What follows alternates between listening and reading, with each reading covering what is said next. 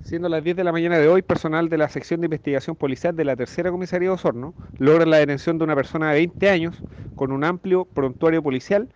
quien mantiene una orden de detención vigente desde la comuna de Traiguén por el delito de robo con violencia e intimidación, siendo eh, encontrado en la población Quinto Centenario de la ciudad de Osorno, poniendo la totalidad antecedente a disposición de la Fiscalía Local de Osorno, quien dispuso que esta persona pase a control de detención el día de mañana.